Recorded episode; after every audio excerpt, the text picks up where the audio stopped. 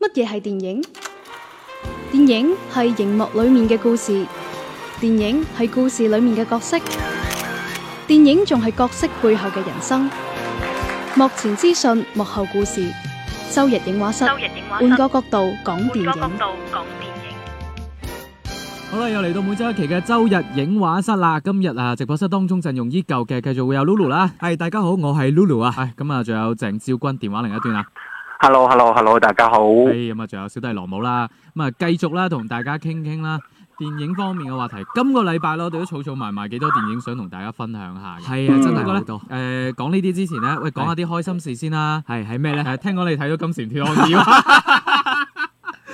嗱，啊其實呢、個即係我睇《金蟬脫殼》咧，就好似上 年咧，我哋派咗個勇士二啊，啊《金蟬脫殼二》啊嚇，就好似我哋上年咧有期節目叫做誒、呃我哋派咗個勇士去睇《三生三世》 一樣啊，個觀感係一模一樣喂，嘅，大家如果有聽上期節目咧， 係做預告嗰陣咧，係我有提醒過各位嘅。係啊！呢部電影係有黃曉明咧，有教主一參演係啦， 咁啊誒，大家諗下第一部嘅話咧係係啊史泰龍、嘅，係啦，冇同舒錯，華辛力加，冇錯啦，哇，係兩大硬漢，係啦，即係魂鬥羅啊啊嘛而，且咧有呢個燒腦嘅情節，係啦，即係係啦點樣去越獄出翻嚟咧？係啦咁咁樣呢樣個過程。然後去到第二集，係啊啦，呢、個呢、個係假嘅，呢、個係假續集嚟 嘅。即係嗱，雖然佢個名叫做《金蟬脱殼二》啦，但係呢個故事咧，其實除咗係話嗯誒有史泰龍嗰間公司越獄公司之外咧，啊基本上同第一部係完全冇關係嘅，完全冇關係係，啦，完全冇關係。咁其實呢個故事講嘅乜嘢咧啊？我首先同大家簡單咁介紹 下啦，因為我強烈推薦大家唔好睇嘅，咁所以知知道呢個故事講乜嘢就得啦。係啦，嗯就係個故事咧，就係話黃曉明個表哥啊，表弟表弟。表弟啊係係，啦，就就掌握咗一件咧係可以毀滅地球嘅技術，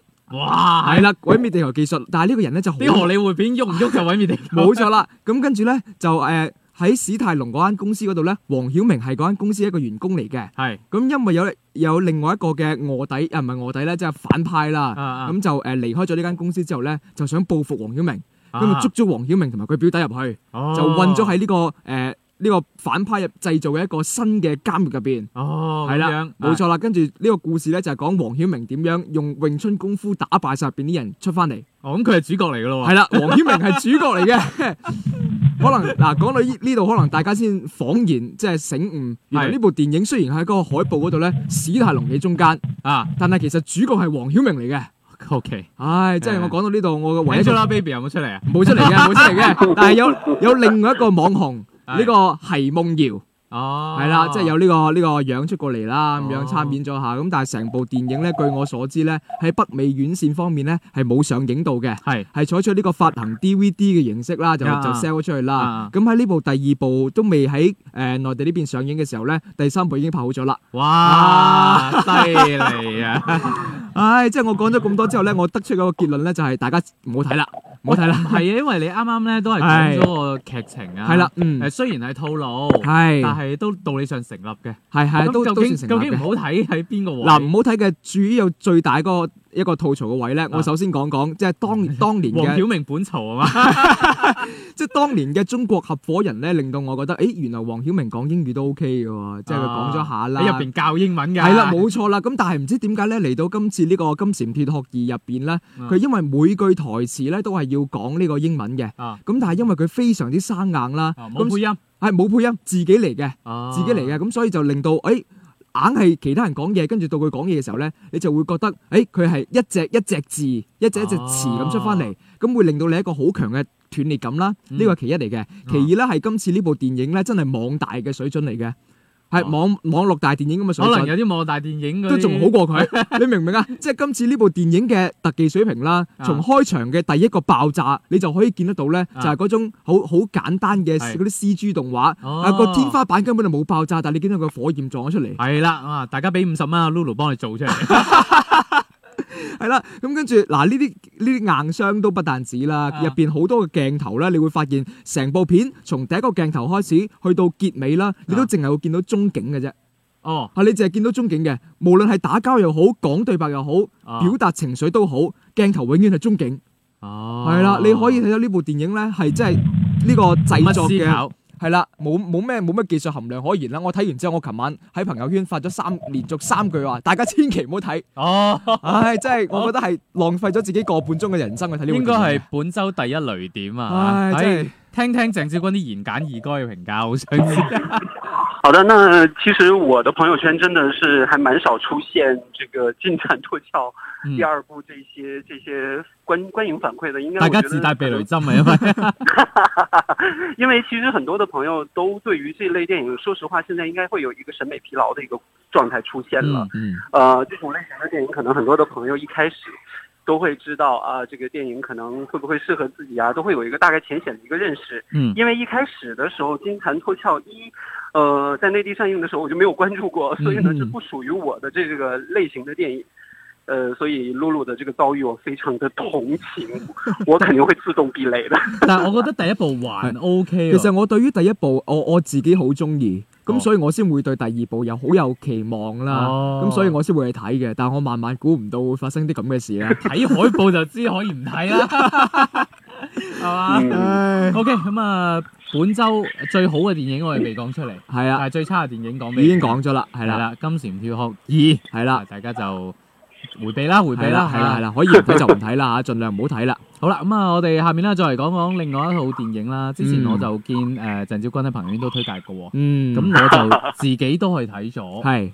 但係咧誒做節目之前咧，我哋見到呢套戲原來豆瓣評分唔係好高嘅，即係得五點一啊嚇，係，就係誒黃千源主演嘅呢個《龍蝦刑警》啦。嗯誒、我都係前兩日睇咗。嗯，啊，我冇睇嘅，係係誒、我想先聽下鄭少君嘅意見 先喎。我还想先听一下你的意见，因为呃我在朋友圈推荐之后呢，很多人会来问我，真的好看吗？嗯因为这个电这个导演没有听说过，这个类型其实听起来中国的喜剧片都还蛮雷的。嗯啊呃，你真的会觉得好看吗？嗯呃，其实我必须实在的讲，那可能是因为我跟创作者是还不错的一个朋友的关系。啊嗱，有有啲啲朋友我哋啲影評節目就係咁主觀㗎啦。对对对对，当然我要说清楚这回事啊嘛。那可能我在看的过程当中呢，会有一些人情分在里面。啊但是我在看完之后呢，我会综合方面来看哈、嗯呃，首先，如果这真的是我不认识的一个呃创作者去创作的电影，我可能完全不会去看这种类型。当嗯然，我可能会因为演员去看，因为王千源确实是一个非常优秀的演员。係呃，我在去看的时候呢，我可能就会抱着一个态度，他是一个从演员转型成导演的导演，嗯他的能力水平我是保有怀疑态度的。嗯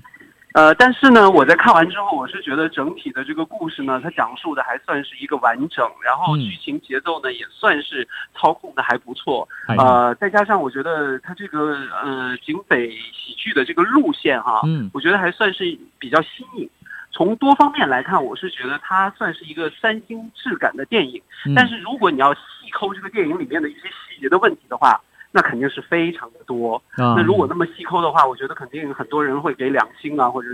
之类的这样一个评价。那我已经说明了我的这个观点和态度。有一星嘅人我就想有表跳樓嘅表明利益立場啊啦，唉係已經对，我想利益相听關。我作为一个普通观众怎么看。 誒，我嘅感覺就係首先落個定義先，係誒唔係爛片，唔係爛片？係呢個誒的確喺我呢度都唔算係爛啊唔止片金蟬脱殼就係定義係爛片嚟嘅。係啦你你你 都咦啊二 而且咧佢個故事個梗概咧。係誒、我係覺得有意思，係嘛我大概同你講下，你可能都覺得有意思。係係你個講開場就係講話誒有一 team 嘅刑警，係但係呢 team 嘅刑警咧可能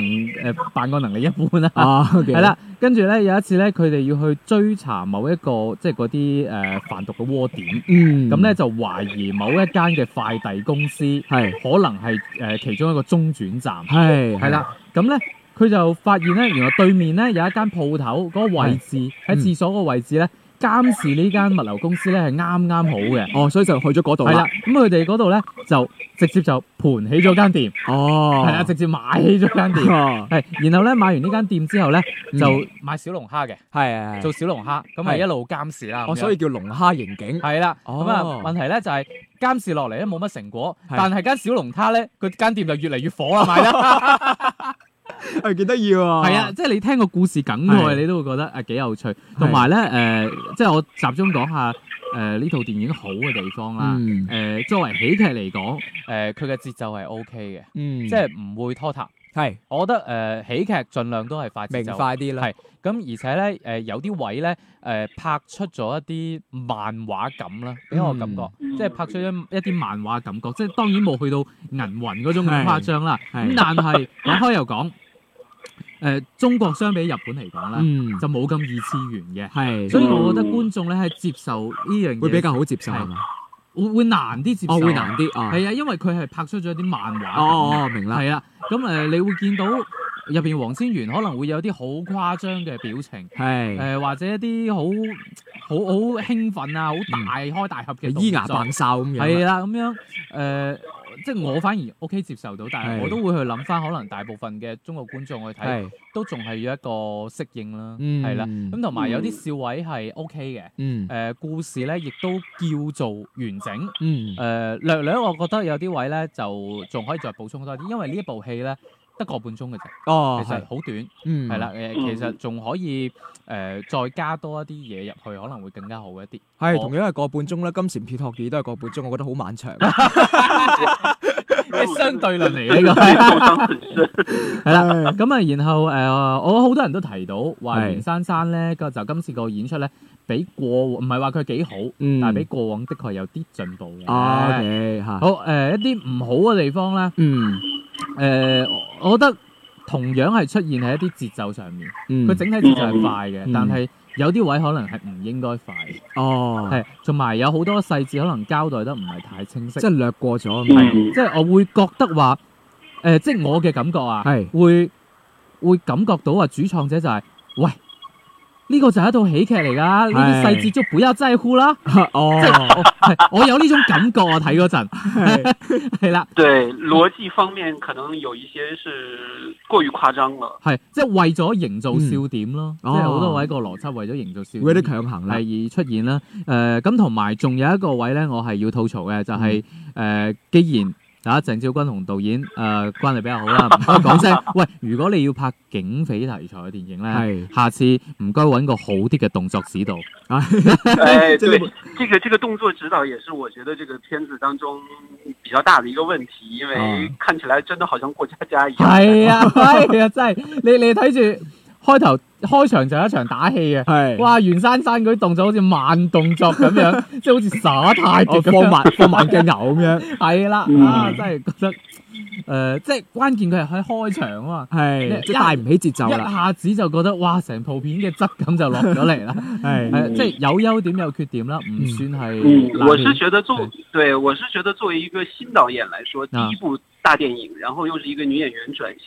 嗯能係啊做成这样的一个程度，我是给她一个很高的一个评价。嗯但是，呃，对于作品的质量呢，我觉得还是有很大的一个进步的一个空间了。嗯距离距离一个好的电影还是有一段距离，但是我还是挺期待她接下来她会真正用心把这个身份做成这个导演的身份吧，嗯会好好的拍下面的电影，真的多借鉴一些。 O K 嗯咁啊佢同樣嘅呢番説話，好似年初嘅時候一零零裏邊聽過，係嘛？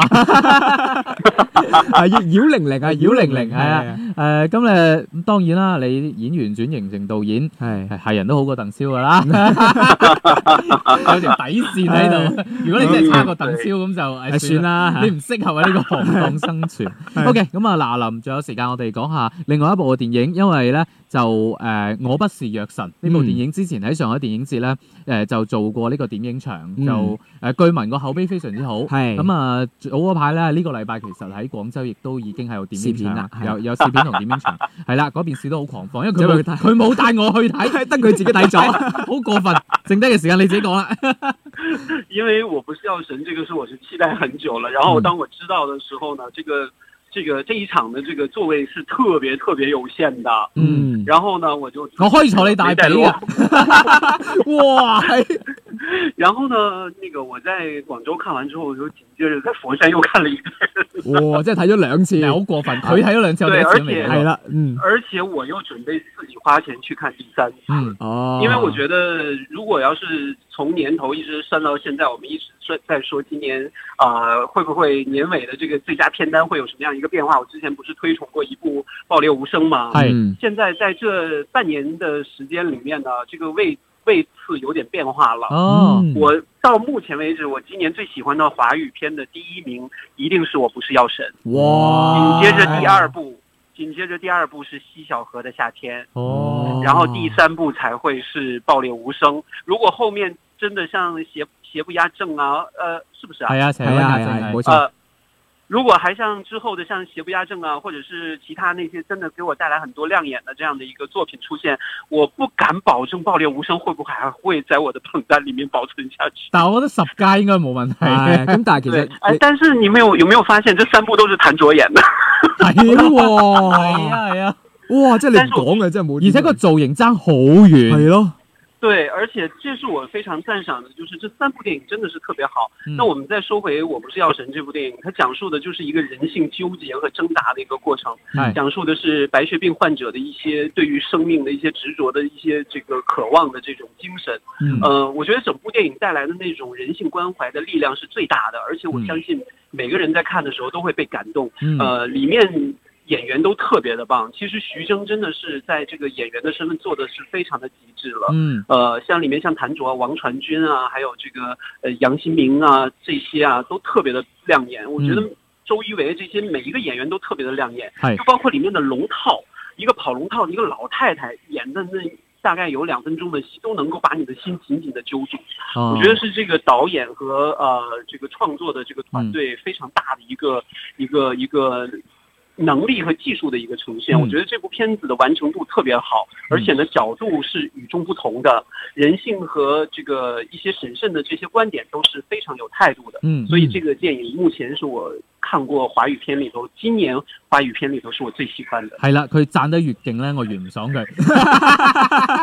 不過咧，今年咧就徐峥監製嘅作品咧，就真係好高產啦。系啦，誒，最早有呢個幕後玩家啦，嗯，誒呃跟住有超時空同居啦。係當然幕後玩家我就批過嘅，系就覺得爛尾。系係，啦，咁啊超時空同居就不過不失啦，嗯都正誒正路常常路人緣比較好啦，係啦冇錯咁啊，終於嚟咗一部咧，我不是藥神啦，會係令大家真係有期待啦。嗯覺得嚟緊呢段時間，誒呃即係我都會覺得話喺邪不壓正上之前咧，去影院睇嘅話，首選我都會揀呢一部啊嗯我不是藥神，係啦係啦。真的很值得看的一部嗯电影，特别值得看，好咁啊，而且要提醒大家看的时候要备好纸巾， 哇，唉，咁感动啊，係咯，真的哎真的。好啦，咁啊，誒唔係喜劇向咩？我開頭覺得係是呃，这部电影很特别，就是喜前面可能会让你觉得，哎，有喜剧的元素，看的时候啊也会笑。那可能之后呢，就会带来的心理的震撼会比较大。Ờ. 哦，好似之前肿瘤君咁样， 哦。好啊，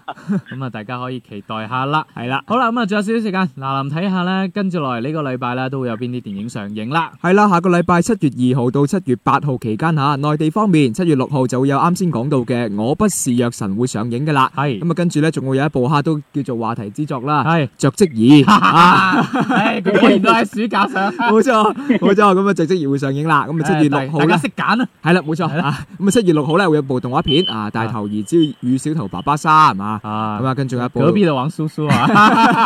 有一部呢個誒恐怖片啦，《細思極恐》啦。咁啊 內地方面就國產恐怖片嚟嘅。係啦，咁明啊啦。明啦嚇，咁啊內地方面主要係呢四部，咁而係香港方面咧會有一部漫威嘅新作啦，係啦，蟻蟻俠二》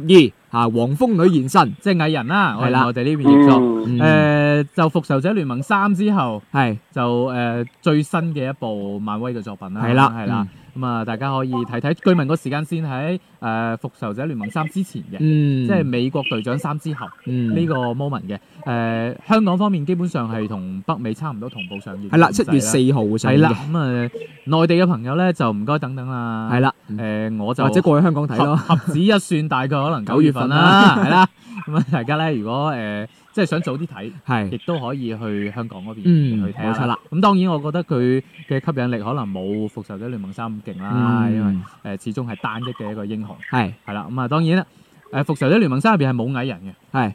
咁啊，佢去咗邊咧？我相信呢一部電影咧就會有解答㗎啦，有交代啦。誒嗯、最後仲有一件事要同大家講嘅，嗯下一期節目係冇鄭少君，这个没通知我。唉系啦，係下期節目咧都會幾清涼嘅，係啊，係啊我我哋請翻咗我哋之前嘅久違咗一位嘉賓啦，係啦因為佢梁一振陣嘅佢一直嘈住要上嚟啊，係啦，係係啊，冇計咁啦啊，，翳咗我哋好耐，翳咗係啦成半年，係啦，啊誒咩？俾我佢哋上勉啦勉為其難俾你上嚇啦，係啦，咁啊冇錯啦， 下個禮拜阿澤係會上嚟嘅，係啦同大家分享下恐怖片，嗯，冇錯。 好啦，咁啊下個禮拜再見啦，拜拜，拜 拜。拜拜。周日影畫室，換個角度講電影。